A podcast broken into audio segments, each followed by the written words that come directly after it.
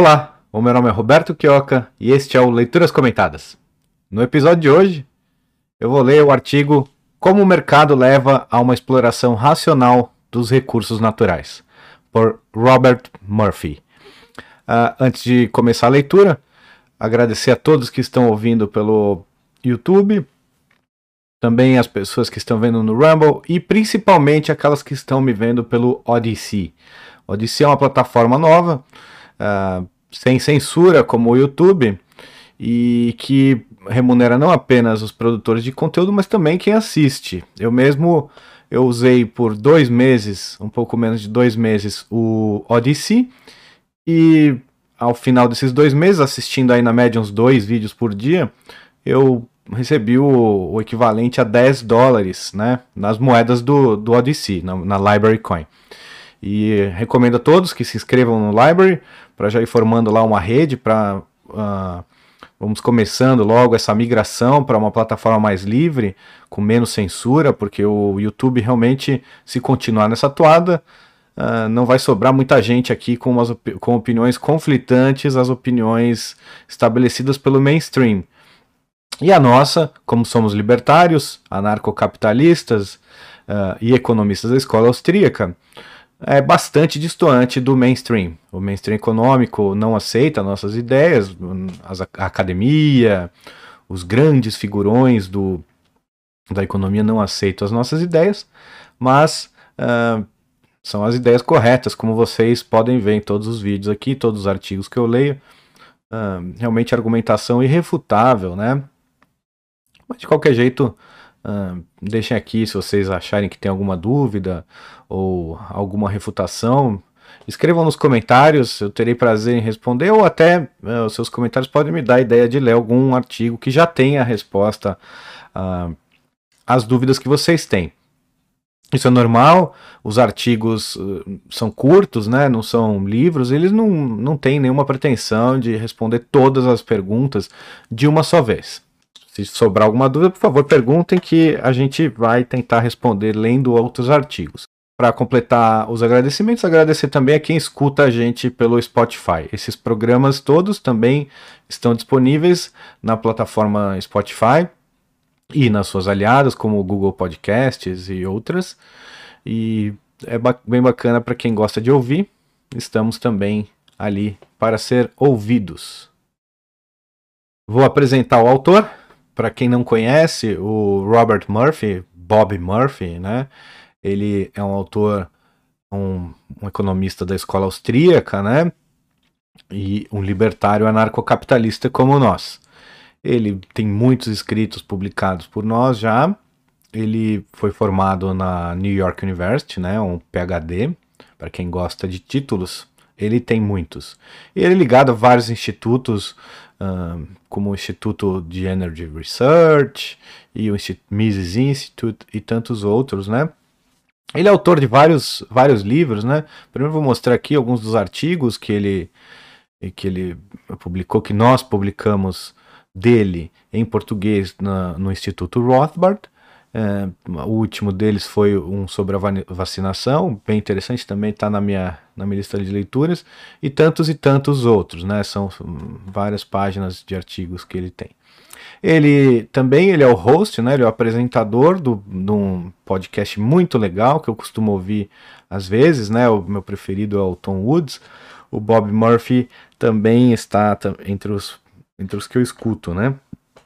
Entre umas das minhas influências. Aí entre eu adoro ouvir podcasts e o do Bob Murphy é realmente muito legal, muito interessante. Às vezes ele traz assuntos que são do interesse dele, que eu não, não compartilho, né? Mas ah, na maioria dos casos são, são programas muito interessantes e recomendo a todos assistirem eh, e se inscreverem também no, no podcast dele, que é o The Bob, Bob Murphy Show.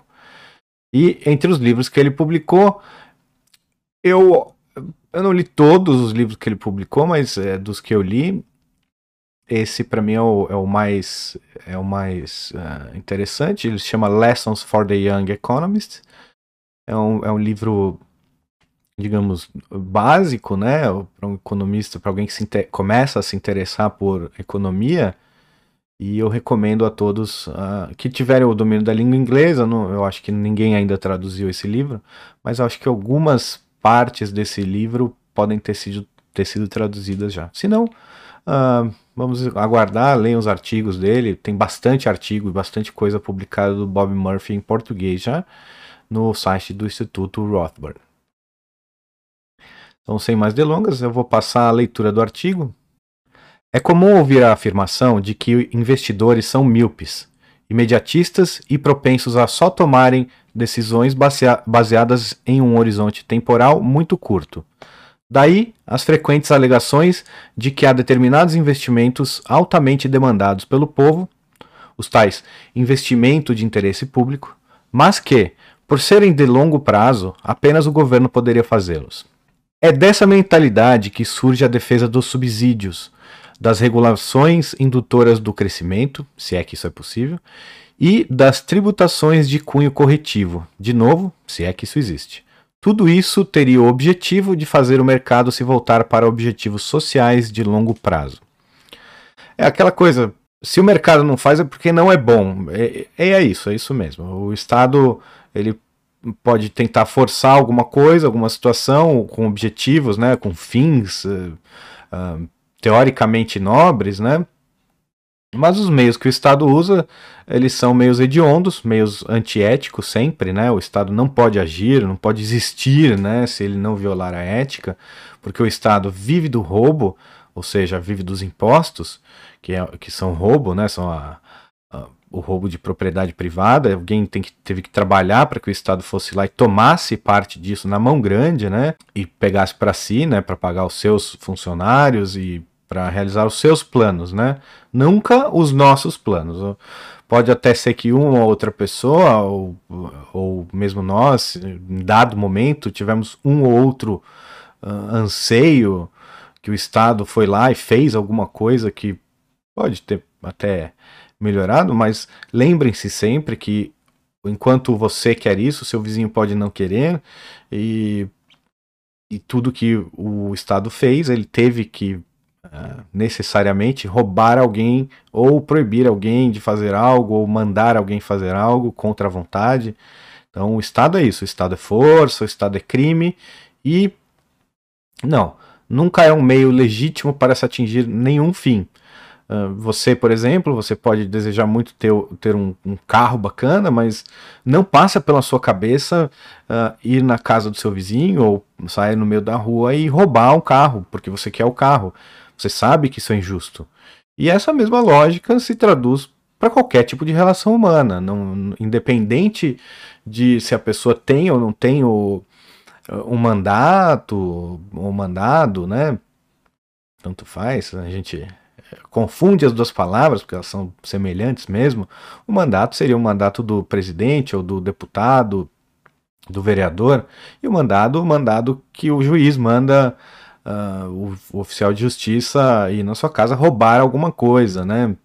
A não sei, claro, que você tenha roubado antes, mas uh, via de regra, o mandado é um juiz ou uma, uma, autoridade mandando os capangas realizarem uma atividade ilegal, né? Um roubo, né? Normalmente. Não, não sempre. No mandado é um pouquinho menos. Uh, escancarado, às vezes sim, o Estado acaba fazendo uma outra coisa que seria uh, de fato feita num livre mercado, é, que é justo, né? Por exemplo, um mandado de prisão para alguém que cometeu um crime real, como um assassinato, um estupro, algo do tipo, é, é, justo e é válido e tem que ser aplaudido, mesmo que o Estado faça com meios ilegítimos para se sustentar. Porém, aqui no caso, nós vamos ver que uh, os fins desejados pelos defensores do meio ambiente, eles uh, não são atingidos, é o contrário, né? Quando você usa o Estado, o, o contrário do, do, pretendido é o resultado. E aqui, uh, nesse artigo, deixa eu voltar aqui para o título, a gente tem que tem que saber que os recursos naturais eles são muito mais muito melhor uh, explorados se realmente houver um livre mercado e não um Estado. E é isso, as pessoas querem, o desejo, anseio das pessoas, nossa, nós precisamos conservar os recursos naturais. O diagnóstico muito muito bom, muito perfeito. Aí, caso seja essa a vontade, sua vontade, muito bem, parabéns.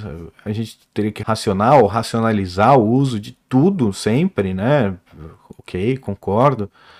É, porém, o meio utilizado, o, a medida tomada para esse fim não, não vai atingir os seus objetivos, como o Robert Murphy vai concluir nesse artigo, e eu vou continuar a leitura. Embora essa visão de governo guiando e corrigindo o mercado seja amplamente aceita, o raciocínio está totalmente invertido. De um lado, os mercados contêm sim sofisticados mecanismos que gratificam o planejamento de longo prazo. De outro, é justamente o arranjo político democrático que estimula uma visão imediatista e totalmente voltada para o curto prazo. Eu vou seguir e depois eu vou fazer meu comentário porque o Robert Murphy ele continua nessa toada. É. A instituição mais fundamental para promover um adequado planejamento de longo prazo é a propriedade privada. Um genuíno proprietário, seja de um pedaço de terra, seja das instalações industriais, seja do maquinário empregado em investimentos, seja de todo o capital aplicado, tem todo o interesse de tomar medidas que aumentem o valor de mercado de seus bens. Por exemplo, considere uma enorme jazida de minério de ferro. Logo de início, há dois arranjos possíveis. Ou a jazida é propriedade privada de uma empresa, ou ela pertence ao governo que então arrenda sua exploração para uma mineradora. Os dois arranjos são completamente distintos e levarão a resultados bastante diferentes. Ele vai continuar, mas eu vou comentar para não perder o fio da meada. O, o, a diferença é gritante realmente dos dois arranjos, né? E são os arranjos, e aqui eu vou fazer uma crítica ao ministro Ricardo Salles, amigo pessoal meu, não sei ainda se ele se considera meu amigo, mas eu considero meu amigo, e ele tá lá no governo, né? Ele, ele é um estatista, ele nunca foi um anarcocapitalista, nunca foi um libertário. Ele realmente acredita no Estado, na, na necessidade do Estado. E ele tá lá, mas ele é um, mas ele é um liberal. Ele é um, uma pessoa que quer um Estado menor do que o, o que tem hoje. Eu não sei exatamente qual qual o ideal de mundo dele, aonde ele se torna um ditador, mas para os moldes de hoje, para o Estado que nós temos hoje, ele é um liberal, uma pessoa que quer mais liberdade do que o que temos hoje, né? Mas ele está lá, ele tá, tem tentado, às vezes, fazer algumas coisas boas. Eu não acompanho muito o trabalho todo dele, mas às vezes é, alguma coisa aparece aí, alguma notícia na minha timeline. E eu tenho visto que ele está fazendo um programa de concessões de parques, né? E esse programa de concessões de parques, ele, ele, entra aqui nesse, nesse, nessa explicação do Robert Murphy. A concessão não é propriedade privada, nunca. Ela não, não tem nada de propriedade privada. Eu não sei se o que o Ricardo Salles está tentando fazer, não, não conheço exatamente o que se passa na cabeça dele, se isso é o, o máximo que dá para fazer, ou se dentro desse modelo de uh, concessão uh, existem mecanismos que podem levar a a que essa concessão se torne uma, uma propriedade privada, eu não sei se ele está tentando a, a real e completa privatização desses parques, mas uh, a concessão por si só, o que está sendo anunciado é a concessão, ela é, ela tem esses malefícios todos que nós vamos ver aqui. Ela ainda é um pouco melhor do que o Estado explorando, mas ela não é, é está longe de ser o ideal. Ela ainda é um problema para os recursos, para quem deseja né, a conservação dos recursos e tudo isso. A gente tem como exemplo o, os parques ali da região de Bonito. Eu estive lá, um lugar deslumbrante, né? Alguns parques deslumbrantes, mas é engraçado notar que é, alguns desses parques eles ficam no meio do, de fazendas, né? Então você vê a fazenda toda inteira desmatada, são hectares desmatados, e ali no meio uma florestinha onde tem um riacho maravilhoso, alguma atração turística maravilhosa. É da, da minha imaginação que antes de toda essa exploração pelos fazendeiros, é possível que houvessem muitos outros lugares uh, que hoje seriam turísticos, né? Muitos e muitos outros, uh, muita, muitas outras atrações, né? Rios maravilhosos, lagos deslumbrantes, natureza, uh, a fauna e a flora maravilhosas, né? que tem aquele lugar ainda hoje, né? Mas pouco, menos do que, do que obviamente, ou provavelmente houve um dia, né? E é, é curioso notar que a maioria desses parques, né, ou dessas atrações turísticas são em propriedades privadas. Ou seja, um dono, ele, ele viu ali, é, obviamente, se todos os vizinhos dele tinham rios e, e lagos tão bonitos quanto aqueles, ele viu que aquilo não tinha valor, é, tava, tinha abundância, né? Então não há, não há nenhuma escassez, não poderia ser explorado comercialmente. E também não havia nenhum tipo de civilização, porque tudo era fazenda, tudo era mato. E ele viu como melhor uh, forma de explorar os seus recursos uma fazenda. Por acaso ou não, ele manteve uh, o, aquele rio, aquele pedaço bonito, enquanto talvez o seu vizinho não tenha feito isso por puro prazer, por puro capricho, ele, ele decidiu tomar conta daquilo, né, e manter aquilo. Um rio, vejam depois as imagens de Bonito, um lugar maravilhoso, vale muito a pena visitar se você tiver condições, um lugar que vale muito a pena, do Brasil, assim, um dos lugares mais deslumbrantes que existem, né. E esse, esse fazendeiro guardou aquele lugar e hoje ele, ele tem uma recompensa, ele, ele pode explorar as atrações da sua fazenda turisticamente. Há o turismo, não sei agora com essa pandemia toda, mas havia assim um, toda uma indústria do turismo em Bonito. Bonito é um destino bastante disputado no Brasil e ele hoje está faturando. Azar de quem não preservou né, os seus, os seus, suas atrações turísticas ali nas suas fazendas, que preferiu uh, colocar um gado, mas é uma coisa momentânea e, e também nada impede da, da natureza ser se refazer, né, as pessoas reflorestarem, retomarem, né, todos os, os recursos naturais que haviam. Se lá nasceu um dia a floresta, a floresta pode voltar, mas é, tudo depende do mercado. O que, o que as pessoas veem como mais vantajoso. Seria injusto uma pessoa que foi lá e, e se apossou de um terreno, né, fez a apropriação original ou comprou o terreno de alguém, que ele não pudesse explorar a sua fazenda da melhor maneira possível. A melhor maneira possível, há um tempo atrás, era, e, e talvez ainda seja, já que lá é uma região tão cheia de, de criações de gado e outros, outras criações, ainda seja a fazenda, né, a agropecuária. Mas desponta aí também o turismo, e o turismo é uma indústria que ela vai se manter no longo prazo, né? O turismo cada vez aumenta no mundo, as pessoas querem conhecer os rincões e devido ao desmatamento, obviamente, uh, mato virou atração turística em alguns lugares. Então, uh, às vezes apenas a floresta, não precisa nem ter um rio, já é uma coisa diferente, né? Então, quem preservar vai ter para sempre ali a floresta e pode no futuro ou, ou já explorar uh, de maneira turística. Já o que o, o Ricardo Salles está fazendo, de conceder um parque, isso uh, faz com que a pessoa que uh, comprou a concessão, né, que ela tenha apenas um espaço limitado de tempo para explorar, explorar o recurso, né, o parque.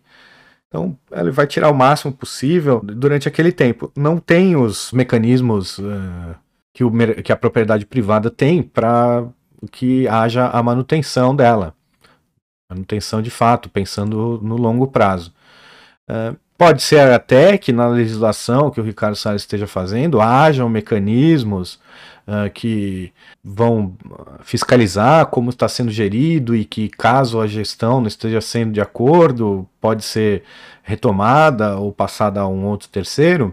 Mas é, isso são palavras escritas num pedaço de papel como a nossa Constituição também, por exemplo. Então você imagina se uh, nem o direito de ir e vir, né, que está na Constituição é respeitado, o que dirá um, direito, um, uma, um pedaço de papel escrito num, numa, num contrato de concessão daqui a 20 anos ou 5 anos que seja, quando entrar o outro, o outro, o outro governante, ou não, ou agora mesmo, se for do interesse do PT ou do PSDB, uh, eh, que essa concessão continue nas mãos de uma pessoa que destrói a natureza, destrói todas aquelas belezas naturais, o STF com certeza daria ganho de causa e acabou. Não, não interessa o que está escrito, interessa o que os políticos querem. E se for um amigo do político ali, vai fazer o que bem quiser, o que bem entender. E o Ricardo Salles não tem nenhuma maneira, nem que ele seja muito inteligente em escrever o, o, os contratos de concessão, eu acredito que seja, né? Nem, nem sob essa ótica uh, ele tem alguma garantia de que daqui a quatro anos, ou daqui a um ano, ou semana que vem, tudo que ele escreveu ali seja rasgado, cuspido, manchado por juízes do Supremo ou até de cortes mais baixas, né? Vai depender da vontade política dos juízes e dos supremos uh, juízes do Tribunal Federal, né? Ou outros tribunais. Então, não há, não há nenhuma garantia. Já a propriedade privada, por outro lado, pelo próprio mecanismo de incentivos, vai levar com que a terra ou a propriedade seja explorada da maneira mais racional possível. É, eu, se eu tenho se a, o exemplo das fazendas de Bonito, se a pessoa preservou, ela, ela hoje tem um outro, uma outra fonte de renda além da sua agropecuária lá, ela tem também o turismo. E algumas fazendas acredito que faturem tanto quanto, ou algo próximo ao que fatura com a agropecuária, com o turismo.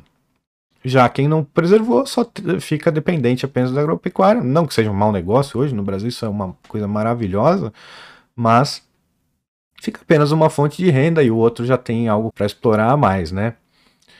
E assim seriam em todos os parques, o que é racional, o que há realmente demanda do mercado, ou, que o, o proprietário da terra vislumbra que será demandado em 10, 20, 30 anos, 50 anos que seja, ele pode conservar o que ele acha que nunca será demandado, ele pode dar um, um outro uso, né?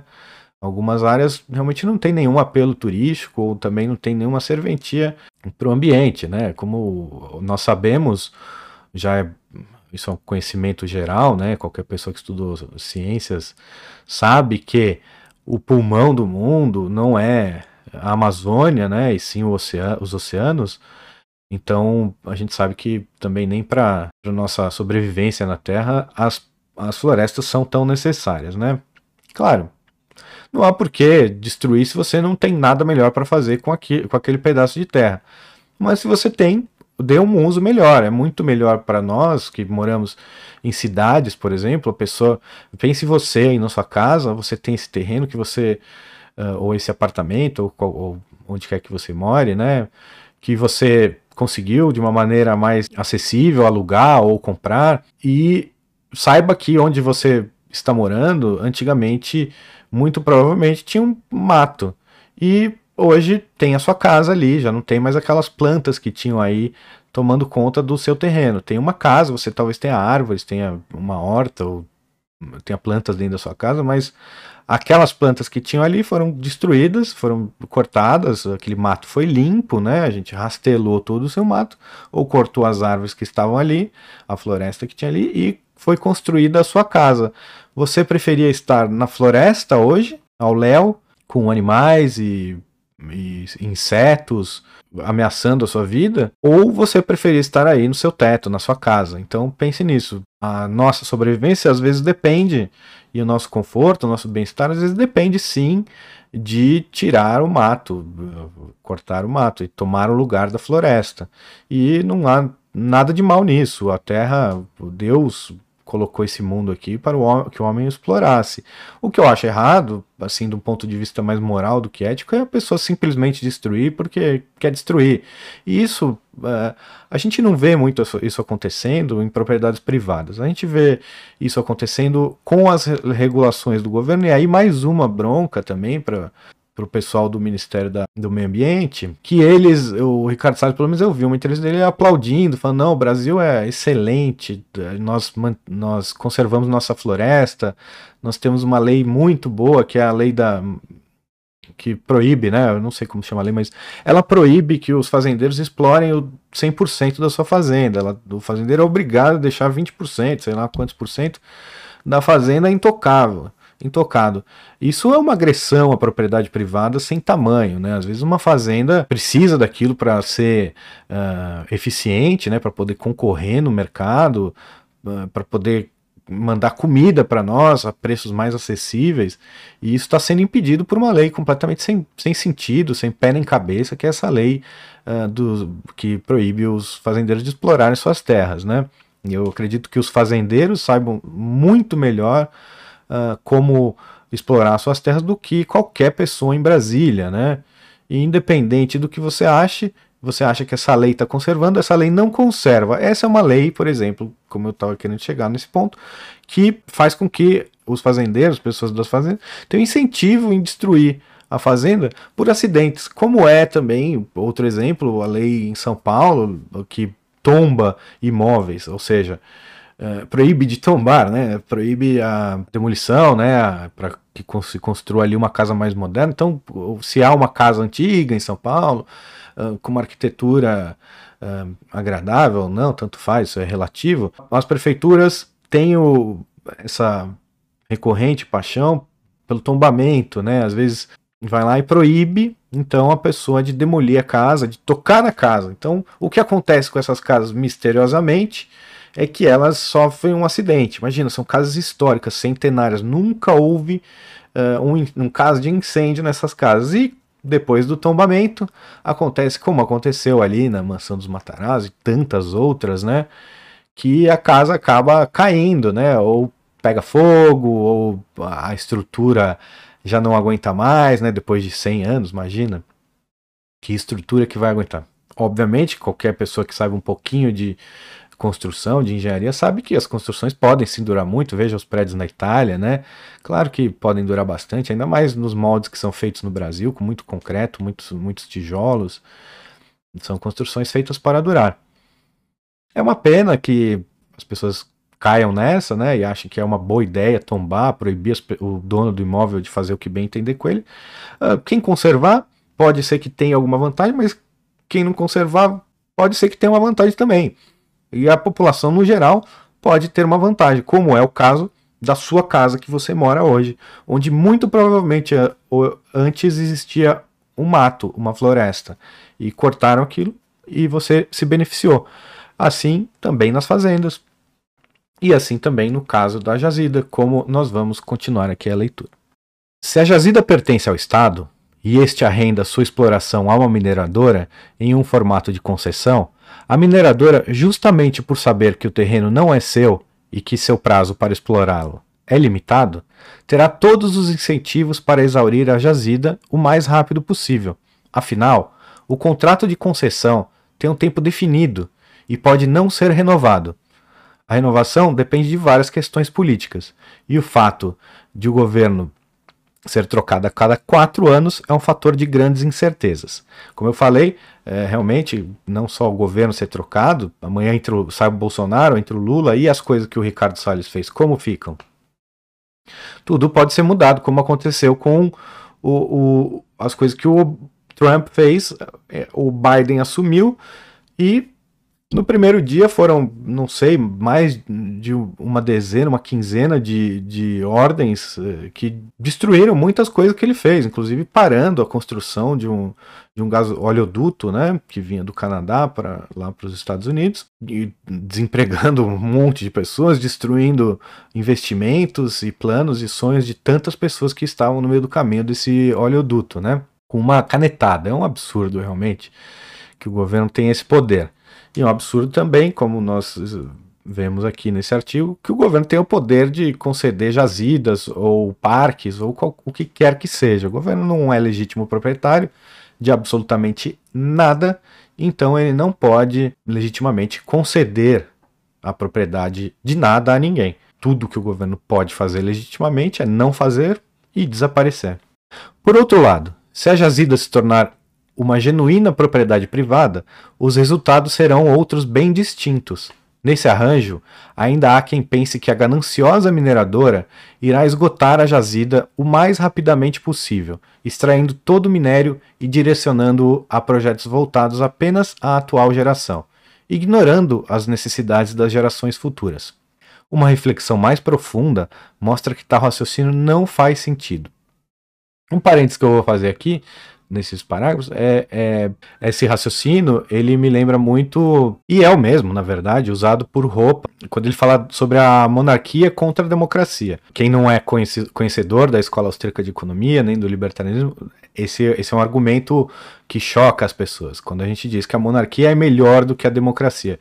As pessoas não entendem. E é por isso, por esse motivo. Quando uma pessoa é proprietária ou possuidor, né? E ele sabe que ele será o possuidor nos próximos 10 anos, 20 anos, e os seus filhos serão os possuidores e os seus netos serão os possuidores daquele pedaço de terra, daquela determinada região, ele tende a ter uma visão mais de longo prazo e de preservação. Então, o monarca, o rei, ele vai deixar para o seu filho, vai deixar para o príncipe, e o príncipe vai deixar para o filho dele. Então, se você ama os seus filhos, você quer deixar o melhor para eles e também pensa nos filhos dos seus filhos, porque uh, você ama os seus filhos e quer que os seus netos sejam ah, felizes também. Então, você vai hum, explorar de uma maneira mais racional os seus súditos, você vai explorar os recursos do seu reino de uma maneira mais racional, a, a, a fim de que seja duradouro, né, que passe por gerações e, dentro da sua família aquele, aquele pedaço de terra. Isso vale também para outras, né, para propriedades privadas legítimas, né? O reino não é uma, mas uh, contrastando isso com a democracia, por exemplo, tá lá o, o pobre do Bolsonaro tá quatro anos ali, toda a cambada que entra com ele, eles têm, sabem que tem quatro anos, no máximo, no máximo explorando, explodindo oito anos. Eles vão ter para conseguir o que conseguirem. Com o Bolsonaro tá um pouco mais difícil, parece que as coisas não são pelo menos tão escancaradas, né, de, em termos de corrupção, mas, claro, deve ter gente lá dentro que tá fazendo o que quer, e é isso, quatro, de 4 em 4 anos. E o caso da, das concessões, 50 anos, às vezes 30, 20, 10 anos, 15 anos, o que quer que for. A pessoa vai explorar o máximo que puder. Como as pessoas que alugam carro, por exemplo. Você vai lá, você aluga o carro, você esmirilha o carro.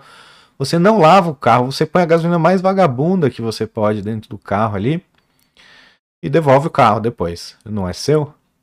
Porque eu vou lavar? Porque alguém já lavou o carro, já levou no lava rápido o carro alugado? A não ser, é claro, que você tenha feito alguma, sujado demais lá dentro, alguma coisa, e, e veja vantagem em lavar fora, porque a multa por entregar um carro muito sujo pode ser alta, não se sabe, né? Depende de cada locadora.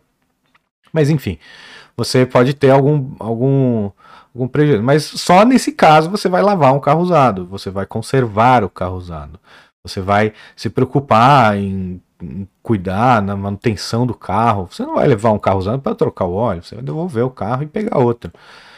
É, então, isso, isso ilustra muito bem tudo isso. O capitalista dono da mineradora, por mais ganancioso que ele seja, lembremos-nos de que gananciosos são sempre os outros. Nós nunca somos está ao menos minimamente familiarizado com a noção de que o minério de ferro em uma jazida, ao contrário de bananas, laranja e trigo, é um produto finito e esgotável. Ele não se renova naturalmente ano após ano. Uma tonelada extra de minério extraída e vendida este ano significa exatamente uma tonelada, tonelada a menos de minério nessa jazida no ano seguinte, ou em qualquer ano futuro. E daí?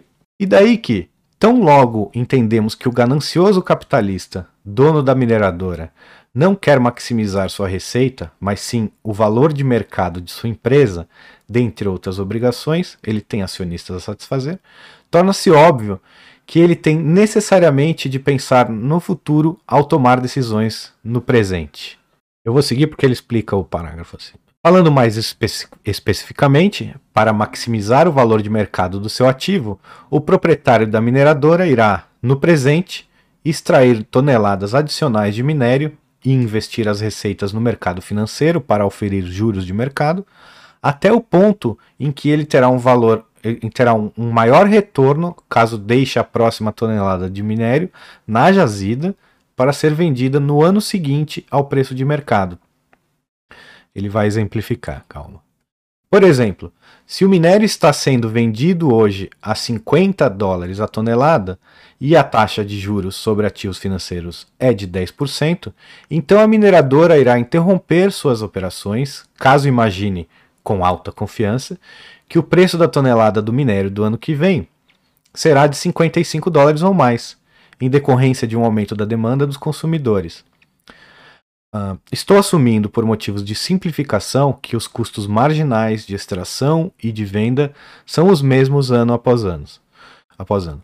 Tão logo ele chegue a essa conclusão, o melhor investimento para as suas unidades adicionais de minério seria deixá-los na jazida, amadurecendo para o ano, que, o ano seguinte. É uma lição de economia e de empreendedorismo também. É, o Bob Murphy aqui ele, ele coloca, ele ilustra de uma maneira uh, precisa, né, e muito muito clara esse esse exemplo que ele quis dar da jazida. É, e também muito importante ali num parágrafo anterior que ele fala que o, o, o dono da empresa, ele, o objetivo dele não é vender muito, e sim que a sua empresa valha cada dia mais. É isso. Então, se o preço da sua empresa é calculado pelo, pelo valor de vendas, pelo faturamento, claro, você quer que, que a sua empresa uh, fature o máximo possível. Agora, se você tem um estoque e a sua empresa também é calculada pelo estoque, você maneja esse estoque da melhor maneira possível. E uma jazida nada mais é do que um grande estoque de minérios, né? Então, a pessoa uh, vai controlar esse estoque, vai vender de acordo com, com o que ela achar melhor para o valor da sua empresa. Então, no, no, exemplo dele, caso ele tenha confiança de que o, no ano seguinte o preço do minério será maior, ele vai simplesmente deixar o minério ali e, e vai guardando ele para vender quando for mais conveniente, ou seja, no ano seguinte. Então, esse ano parei as vendas ou já aumento meu preço. Espero uh, quem quiser comprar uh, esse ano tem que pagar já o preço do ano que vem. E isso ele pode fazer porque ele vai estar sentado uh, no dinheiro e manejando o seu estoque da maneira que acha mais conveniente. E independente disso ser uma boa medida ou ruim, vocês que talvez aí me ouvindo sejam administradores e de, até de uma jazida, quem sabe, e fale, nossa, que péssima gestão. Ok, mas uh, cada um deve ser livre para gerir da maneira que achar melhor. Esse é apenas um exemplo bem simples que o Bob Murphy está dando, mas sim, você há de concordar comigo que mesmo que essa maneira que ele apresenta não seja a melhor, que isso é possível acontecer, que pode ser que um ano você decida simplesmente manter o estoque. Vale mais a pena você eh, conservar o seu estoque do que você vender esse ano. Isso acontece não apenas em jazidas, né, como em muitos outros produtos. Já em um arranjo de concessão, em que o governo é o dono da jazida e a arrenda por um tempo determinado, tal raciocínio empreendedorial perde força, pois agora há um tempo de arrendamento que irá expirar e, ainda pior, há riscos políticos de uma revogação da concessão, algo que pode ocorrer caso um governo populista seja eleito. qualquer governo, né, populista ou não. E mesmo durante um governo isso pode acontecer. Os riscos institucionais com a existência do Estado são gigantes. O Estado pode tudo, como nós vimos nessa pandemia, tudo. Ele pode fechar a sua empresa, ele pode te prender por ir trabalhar, né, ele pode te proibir de viajar, ele pode uh, te proibir até de sair de casa. Que dirá não tomar, respeitar o seu contrato de concessão. Então só faz negócio com o governo quem tem conexões muito boas e duradouras, por exemplo, alguém que tenha ali todos os pés dentro do STF, que é o STF é uma casa aí que vai continuar por anos e anos se as pessoas continuarem aceitando, né, a sua existência e as suas ordens, né? O que eu gostaria muito que acabasse agora, nesse momento, que ninguém mais respeitasse e aceitasse a existência do STF, do governo federal, do governo estadual, do governo municipal, que cada um respeitasse apenas a propriedade privada dos seus semelhantes e a sua própria, né? Mas é, é, isso hoje é um cenário muito diferente do atual, né? Então, por isso, algumas pessoas até classificam como utopia uma maneira equivocadíssima de se referir ao anarcocapitalismo, né? O anarcocapitalismo não é utópico, o anarcocapitalismo é a, realmente a teoria mais concreta e mais lógica que tem, e natural, o anarcocapitalismo é natural, ele, ele é o que acontece no estado de liberdade, né? ele é o sistema que o estado de liberdade traz. As pessoas vão querer transacionar e elas vão fazer isso uh, voluntariamente uma com a outra, umas com as outras, e nenhum terceiro tem direito algum sobre esta relação. Então, por exemplo, se você na vida pessoal você se relaciona com, com a sua esposa, com seus filhos, você muito provavelmente não permite que alguém dê ordens sobre como esse relacionamento deve se dar. Espero que seja assim. Porque essa relação seria diferente se você está transacionando com o seu vizinho. Se você plantou tomates, o seu vizinho peras e você está trocando com seu vizinho, porque um outro terceiro, seu outro vizinho do outro lado, tem alguma coisa a dizer sobre isso. Se ele chega ali falando, não, agora vocês me devem meio tomate, porque vocês fizeram essa transação. Vocês muito provavelmente não aceitariam essa ordem. E assim é o Estado. O Estado ele se mete onde não é chamado, onde não é necessário, e estraga todas as relações e, e causa todos os males possíveis aí, inclusive esse onde o governo se apossa ilegitimamente de terrenos, de riquezas, recursos, e depois os concede à, à iniciativa privada ou a seus amigos, né? E esses amigos têm um tempo curto e incerto para explorar. Então a exploração será feita da maneira mais terrível possível, né?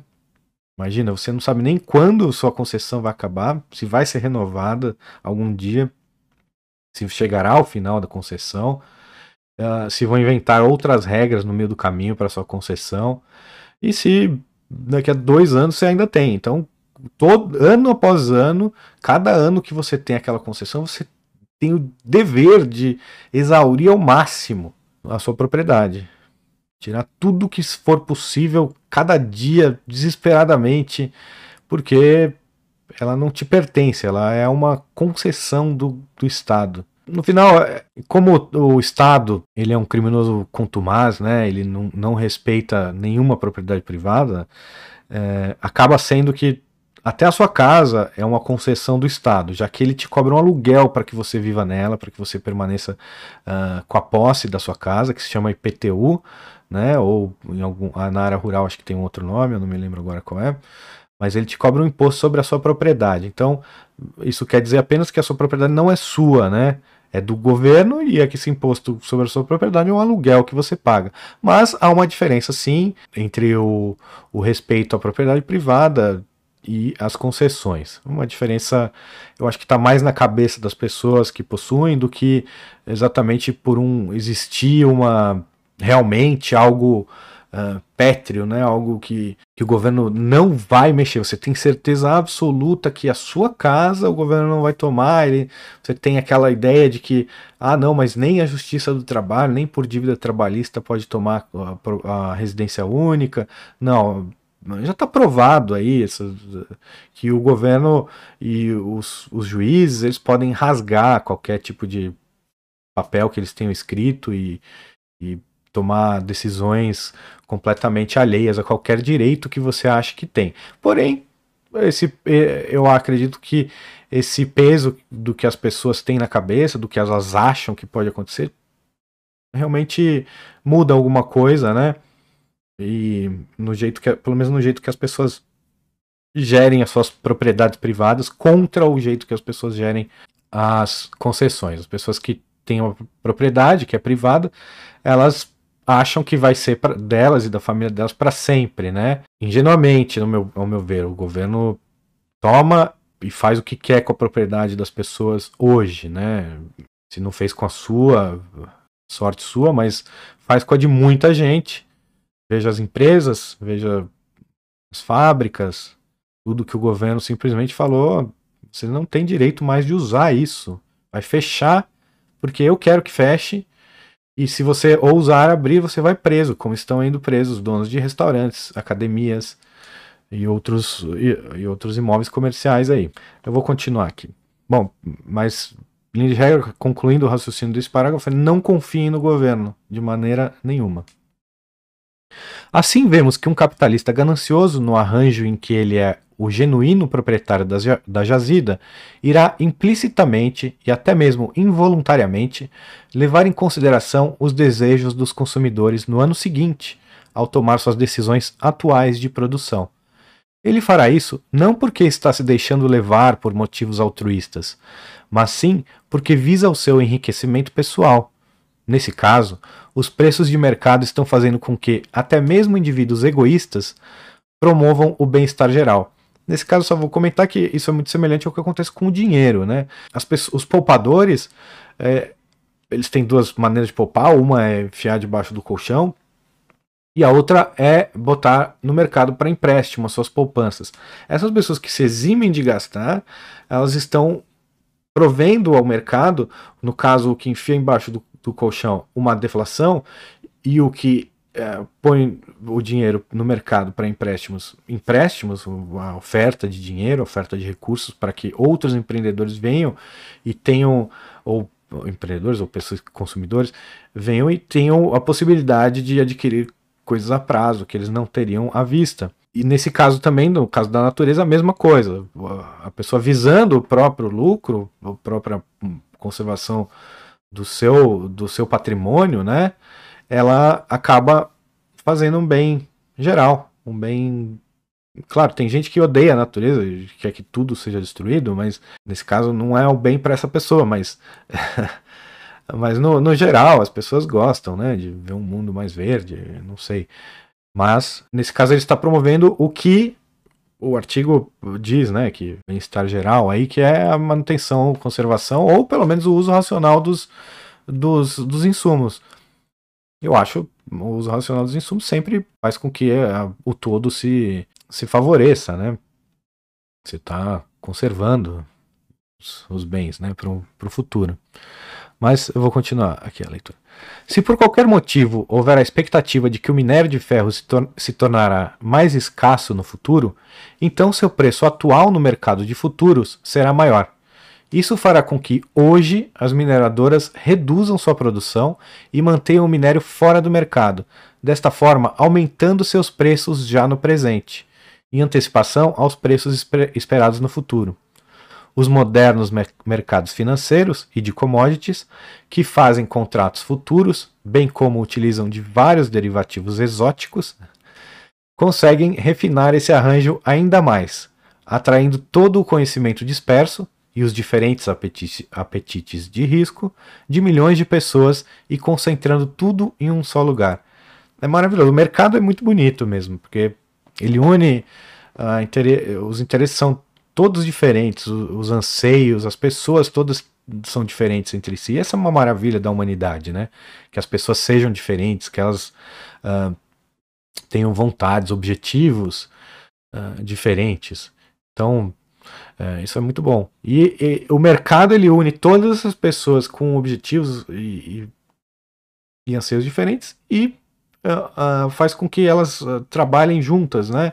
E acabem agindo de uma maneira que beneficie a todos no final. Como é o caso explicado aqui do mercado de futuros. O mercado de futuros é um mecanismo maravilhoso no mercado que ele dá o norte para os empreendedores de várias áreas, né? Que possuem esse mercado futuro, de futuros. Outros têm que se guiar mais na cega. Mas o mercado futuros, ele realmente é um excelente guia. É, é maravilhoso essa uma invenção de mercado louvável, né? E que está vindo aí também uma revolução tecnológica com todas essa, essas novas uh, cri, criptomoedas e que trouxeram junto consigo mecanismos maravilhosos eh, de exchanges, eh, ou seja, mercados, né, como seriam bolsas descentralizadas, ou seja, não tem um dono, elas não podem ser tomadas pelos governos, nem nada disso. Talvez eh, ainda seja muito breve, muito cedo para se falar sobre esses assuntos, porque realmente eu acredito que seja uma minoria que que está a par de tudo que está acontecendo nesse mercado, mas eu tô, tô explorando e, e, são coisas maravilhosas que estão por vir aí no mercado no mercado da tecnologia, né, que vão avançar para o mercado financeiro também e muito provavelmente vão dar para muito mais setores esse norte do mercado de futuros. Ou o mercado aberto, pelo menos, né? Uma bolsa de valores para tudo. Eu acho que esse é o futuro. É um futuro que eu já pensava há muito tempo, né? Uma das coisas que eu pensei ó, quando começou, eu comecei a mexer em bolsa de valores, né?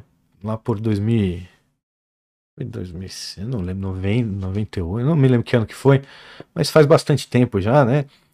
Eu comecei a, a investir um pouquinho, mesada ali, o dinheiro que eu ganhei, sei lá, muito pouco dinheiro, investia na bolsa e falava, poxa, por que eu não posso investir na loja do, do, do meu vizinho? Por que eu não posso investir no café da esquina? Por que eu não posso investir no restaurante da dona não sei o que? Ah, porque ah, muita burocracia e não, não tem não, não a bolsa, para entrar na bolsa é um absurdo, né? Só Uh, um dos, uma das coisas que o meu irmão Cristiano chamou a atenção, meu irmão Cristiano é o presidente do Instituto Rothbard, né, também fundador comigo, ele apontou há um tempo atrás, num artigo dele, foi que um dos quesitos, né, uma das exigências para quem tem empresa listada em bolsa é a publicação dos balanços em jornais impressos, né? O que causa um prejuízo, é um, é um dispêndio de dinheiro absurdo, porque hoje em dia ninguém mais lê jornal impresso, é, todo mundo tem acesso à internet, ou pelo menos as pessoas que investem em bolsa, acredito que todas elas têm acesso à internet e sabe muito bem é, onde procurar ou, ou clicar no procurar no, nos mecanismos de busca, não use o Google, usem Startpage ou DuckDuckGo, nesses mecanismos de busca, procurar ali o site da empresa e lá vão achar todos os balanços. Você tem interesse, você está investindo seu dinheiro, você vai lá e acha. E as empresas são obrigadas a publicar uh, balanço em, em, jornais. Só isso já faria impossível que um pequeno negócio tivesse ações listadas em bolsa, né? E a bolsa tem outras milhares de burocracias são inatingíveis para pequenos negócios. E já o que vem por aí, eu acredito que teremos essa revolução. E na minha, na, na minha ingenuidade, eu, eu fiquei pensando em como, como é que a gente pode fazer isso acontecer, né? E tá aí, agora criptomoedas, exchanges descentralizadas, uh, mecanismos maravilhosos de, de, para o mercado financeiro que vão vir aí pela frente. Espero poder uh, ganhar algum dinheiro com isso daí também um dia, né? Eu acho uma coisa maravilhosa. Eu adoro bolsa de valores e queria que fosse para tudo, tudo, tudo você compra ação, você pode comprar ação, você pode ser um acionista, você pode ser um sócio da empresa e, e de, de qualquer empresa, Seria tudo muito maravilhoso. Claro, sempre existiriam os que não, preferem não, né? Preferem ser os, os donos exclusivos dos seus negócios. Mas uh, quem, quem, precisa de um financiamento, quem quer, uns, quer sócios, quer ter mais gente envolvida, eu acho que vale muito a pena procurar esse tipo de coisa aí. E no, no futuro próximo, eu acredito que nos, não mais do que nos próximos 10 ou 20 anos, isso tudo já, tará, já será muito comum, né? É, os críticos do capitalismo, muito provavelmente, irão reclamar de novo, dizendo agora que o fato de a mineradora estar reduzindo a oferta para elevar o preço é evidência da ganância e prejudica os consumidores. Se isso ocorrer, então os críticos têm de se decidir. Eles querem que o minério seja disponibilizado todo no presente ou querem que haja um pouco, um pouco para o futuro?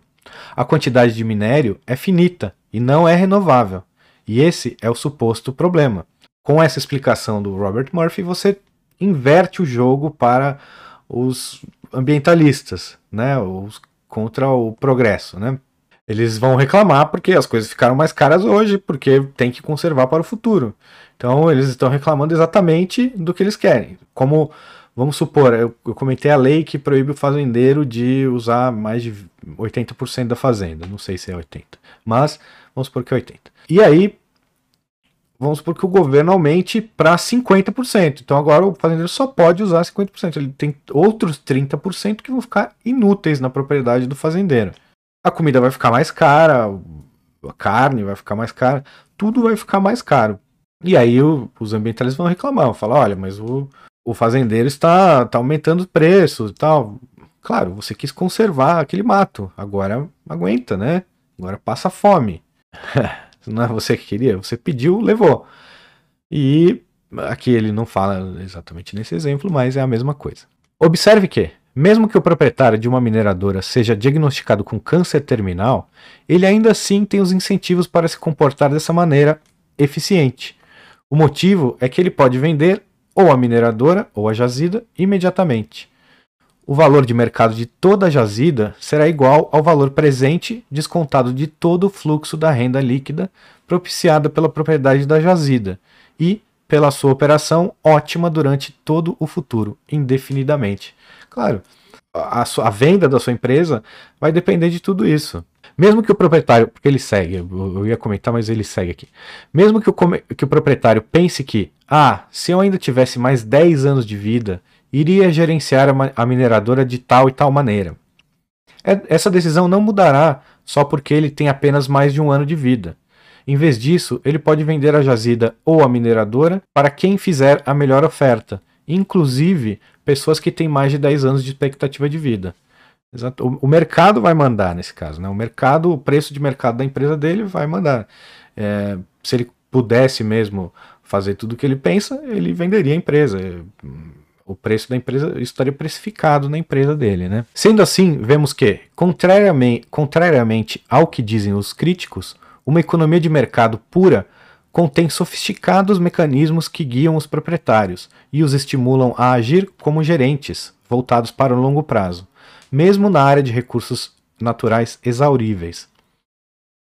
Em total contraste, políticos e burocratas que controlam recursos naturais, no caso de empresas estatais, não possuem tais, tais incentivos, dado que eles não podem pessoalmente embolsar as receitas. Estou trabalhando em um cenário de ausência de corrupção. ou legar ao ativo para os seus herdeiros, políticos e burocratas têm um incentivo para maximizar a receita atual dos recursos naturais que estão sob seu controle temporário. E a gente vê né, que uh, os incentivos eles não mudam. Ele, ele, o Bob Murphy ele não está escrevendo isso para o Brasil, tanto é que ele, ele vislumbra um cenário sem corrupção, né, que no Brasil é, é impossível de vislumbrar. Mas, uh, mesmo que fosse, ele coloca aqui os problemas uh, dessa uh, propriedade pública, né? Ou a propriedade de ninguém. O que é de todos é de ninguém. E é isso que é importante a gente, a gente ressaltar, né? Uh, a propriedade tem que ter dono. Não pode não ter dono. Então, tudo tem um dono. O, ou é você, ou é outra pessoa. Ou são outras pessoas. Pode ser que as pessoas juntas tenham uma propriedade. Você pode ter uma propriedade em conjunto com a sua esposa, com, a sua, com seus amigos, uh, uma, uma, empresa, você pode ter vários sócios. O que você não pode ter é, um, é a propriedade de ninguém, que é a propriedade do Estado. Porque o, o quem é o dono, afinal? Todos nós? Não. Se a, se a Petrobras, por exemplo, é minha, eu deveria ter o meu direito de vender a minha parte, né? Deveria pelo menos ter algum dizer na companhia. Eu não tenho nenhum dizer na companhia, e muito menos o, o direito de vender a minha parte. Então ela não é minha. Ela é de quem? Ela não é sua também. Você não tem os mesmos não direitos que eu. Então, uh, essa propriedade é do político, porque ou de ninguém. Então, propriedade terra de ninguém, você sabe como é. Você explora ali o máximo que você puder. E ou se é do político, bom, é dos políticos. A gente sabe que a Petrobras é dos políticos, não é do povo brasileiro. E são eles que locupletam dessa, dessa empresa desde a sua fundação. Ela foi fundada para isso, por picaretas uh, foi presidida por picaretas desde o seu início, picaretas muito ricos hoje, né, que deixaram né, sua prole muito rica com, com tudo que puderam roubar, todos os esquemas que tinham na Petrobras desde a sua fundação. Você vê pessoas parentes do, do corpo diretor da Petrobras uh, logo na sua fundação ali ou logo nas primeiras gestões, hoje ainda são uh, bilionários, né, que devem toda a sua fortuna a empresas de petróleo. Terrível. Mas é isso. E aqui o, o Bob Murphy fala que mesmo que não houvesse essa locupletação, e ele tem razão, os incentivos continuam ali para que uh, a exploração se dê da pior maneira possível. Conclusão: proprietários privados em uma economia de livre mercado têm incentivos para maximizar o valor de longo prazo de sua propriedade, o que implicitamente os faz levar em consideração os desejos das gerações futuras. Já políticos eleitos democraticamente, bem como seus burocratas nomeados no comando de estatais, agem como zeladores temporários, que não irão pessoalmente se beneficiar da manutenção do valor de mercado dos ativos que eles controlam. Perfeito, explicou e, e disse por que o governo não deve existir, muito menos gerir qualquer empresa.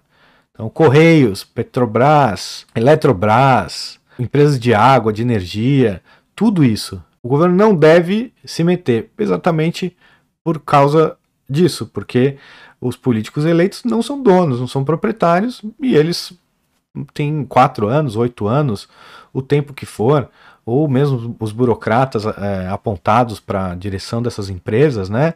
Eles não têm a vida inteira para explorar e muito menos podem deixar para seus filhos. Então é isso, explora o máximo que puder, o mais rápido que puder, não se preocupa com o futuro porque aquilo não é seu. E assim é, a natureza, o meio ambiente, os recursos uh, minerais e vegetais, a flora e a fauna vão sendo destruídos porque os proprietários, entre aspas, porque não são legítimos, né? Uh, nunca o Estado pode ser legítimo proprietário, não tem nenhum interesse na manutenção. Seguindo. Uh, locadoras de carro seriam tolas em imaginar que seus clientes irão sempre colocar gasolina mais cara de alta octanagem em seus veículos. No entanto, por algum motivo insondável, milhões de eleitores acreditam que políticos com quatro anos de mandato serão mais visionários e menos imediatistas no comando de empresas e na alocação de investimentos do que proprietários e acionistas privados. Ou seja, se você gosta da natureza, privatize-a. Esse é até um título de um dos nossos artigos aqui no Instituto Rothbard. Exatamente por esse motivo. Você, se você se julga um defensor da natureza, se você ama a natureza, clame pela privatização da mesma. Vá lá você, se junte com seus amigos, se, se for possível, né? Se junte com os seus amigos, faça uma vaquinha virtual, Tente juntar o máximo dinheiro possível que você puder na sua vida e compre uma floresta, né?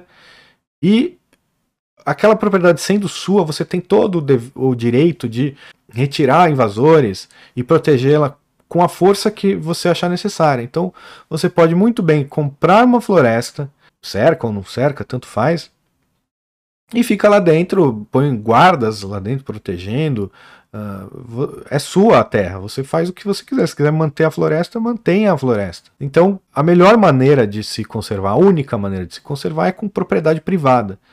Estando na mão do Estado, e veja as florestas no Brasil e no mundo, né? principalmente no mundo, no Brasil ainda tem muito mato, muita floresta, mas nos outros, nas outras, outras partes do mundo, florestas minguaram, não são mais tantas quanto tinham antes. E se, se seu objetivo é que uh, tenha mais florestas e não menos, se aproprie da floresta, uh, faça a apropriação original, ou compre a floresta, peça ao Estado, ajoelhe para os seus políticos e peça a privatização de tudo, né? Ou simplesmente vamos acabar com o Estado e, e vamos se apossar da, das florestas, né?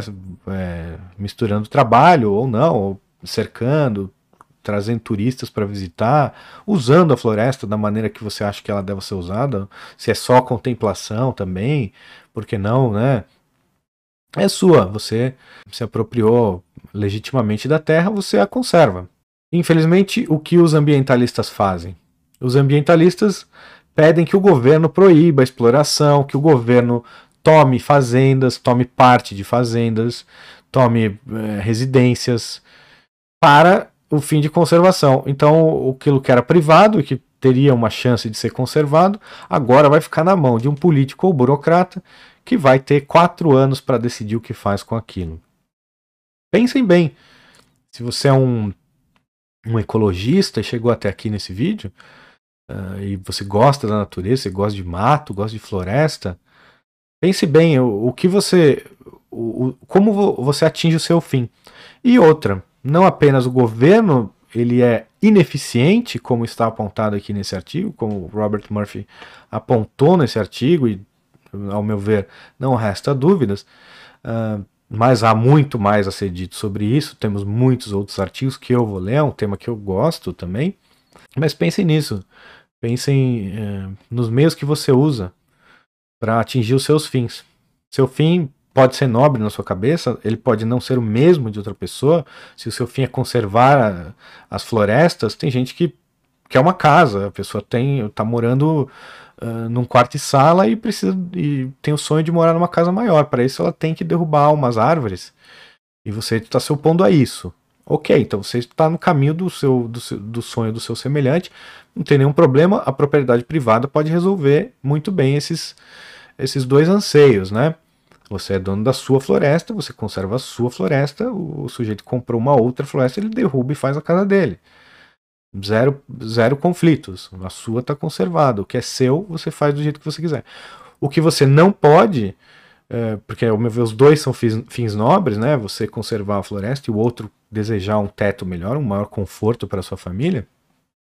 Que você não pode de maneira nenhuma é desejar que o Estado faça qualquer coisa, porque o Estado ele vai usar da força, da violência física e vai dar início a uma agressão uh, com meios hediondos, com uso de ameaças. Vai prender, matar, sequestrar, roubar. Você não coaduna com isso. O seu objetivo de ter mais árvores não pode é, fazer com que esse seu objetivo passe por cima dos direitos básicos dos seres humanos, direitos naturais, o direito à propriedade privada, porque esse mesmo direito pode ser usado contra você depois, se não for respeitado. E é só esse direito à propriedade privada que pode fazer com que as florestas sejam preservadas no futuro. Então pense bem, pense bem se você liga para os meios primeiro, se você não é daquele time das pessoas que acham que fins nobres justificam o uso de meios hediondos, então aí você estaria junto com a escória da sociedade, com os socialistas, com os comunistas, com os nazistas e com todos os outros tipos de estatistas. Ou se você quer ser do time das pessoas que respeitam os outros, que respeitam a propriedade privada dos outros, e aí sim você pode uh, pedir ou lutar para que o Estado não exista mais, para que a gente possa conservar o direito de propriedade privada e com ele o que cada um quer fazer com a sua propriedade. No seu caso, será uh, conservar as árvores, a mata, o mato.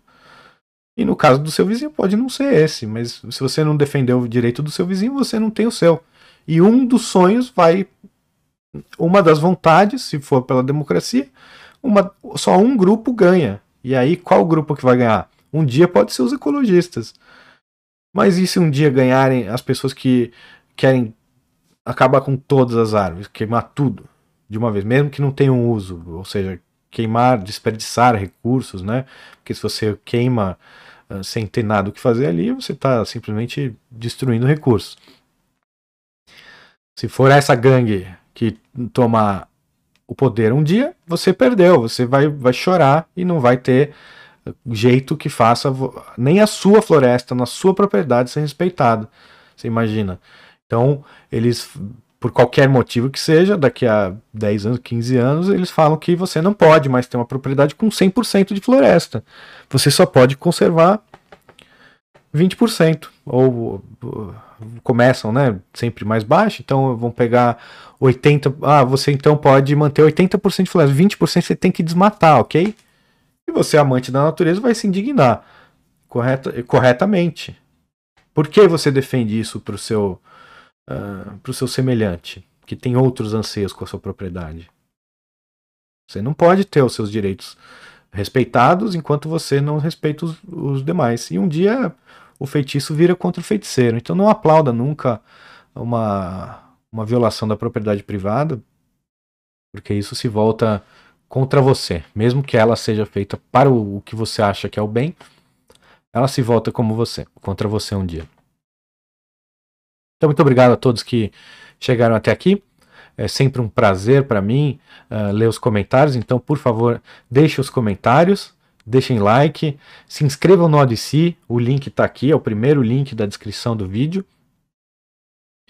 Uh, se inscrevam nos canais todos, uh, a gente está, o Instituto Rothbard está no Facebook, está no Instagram, está no Twitter, uh, no Telegram, nós temos um canal também no Telegram, e o Leituras Comentadas, está em podcast, no Spotify, no YouTube, no Rumble e no Odyssey. Então, muito obrigado a todos e até a próxima. Um abraço.